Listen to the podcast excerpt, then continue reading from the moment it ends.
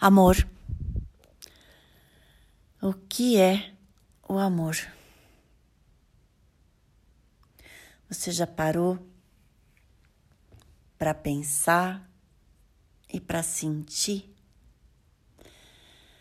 A gente fala tanto, a gente procura tanto, busca tanto, quer tanto. A maioria das pessoas é? busca o amor mas morre de medo dele. Porque, na verdade, para o ego em desequilíbrio, o amor é perder o controle e dar o controle para o outro. Ou o amor é dar o braço a torcer de que tem alguém que de alguma forma é, te faz se sentir completamente vulnerável. Por outro lado, amor não é posse. E essa é uma confusão muito grande que acontece com a maioria das pessoas. A gente aprendeu que amar né, é querer o outro para você, é ter o outro é ter o controle do outro, não é? A gente aprendeu que amar é você ter total controle.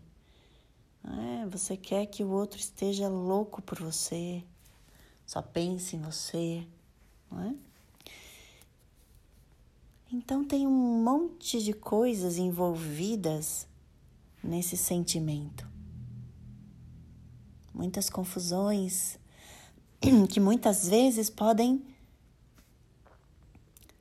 fazer com que você vá para caminhos diferentes né, do que era o seu desejo.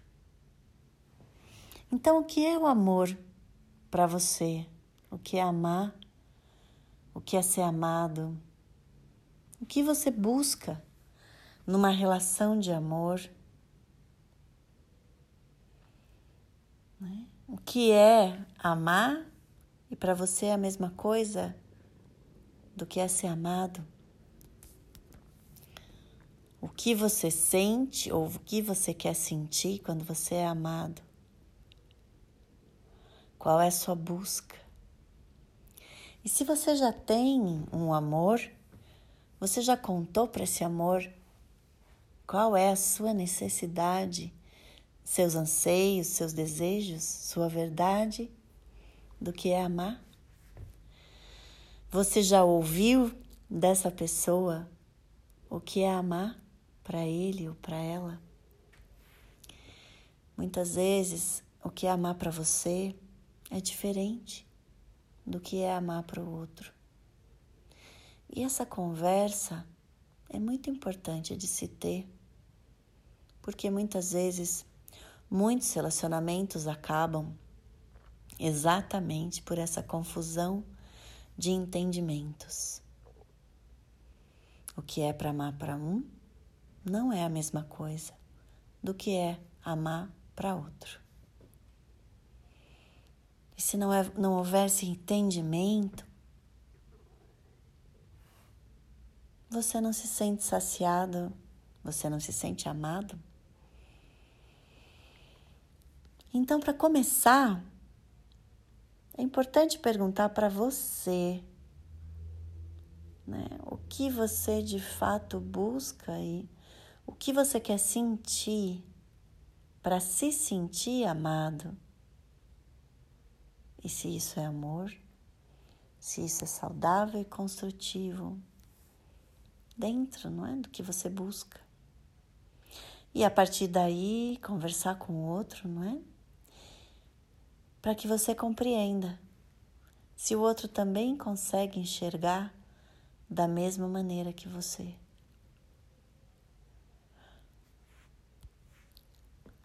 E se o outro se sente amado da mesma maneira que você. São coisas óbvias, sim, mas a maioria das pessoas não fazem isso e ficam esperando que o outro adivinhe o seu universo secreto. Ninguém, até a pessoa mais sensível desse mundo, mais intuitiva e sensitiva deste mundo, não vai adivinhar tudo que está dentro de você, tudo que se passa dentro de você.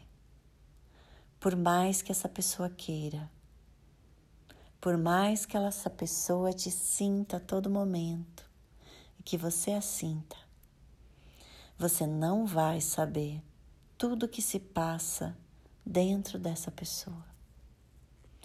Por isso que a gente tem a possibilidade de se comunicar, de falar, de se expressar. É importante só que se tenha coragem de se admitir todas as suas facilidades e as suas dificuldades? E o que de verdade você busca para amar e para ser amado. Criar a coragem de se mostrar escancarado. O que de fato você está sentindo, o que você está buscando, o que você está ansiando e perguntar sim e ouvir do outro o que ele está sentindo, buscando e ansiando. E é só dessa forma que você vai de fato conseguir entender e conseguir viver o amor na sua profundidade e na sua totalidade. Experimente coragem e vá em frente.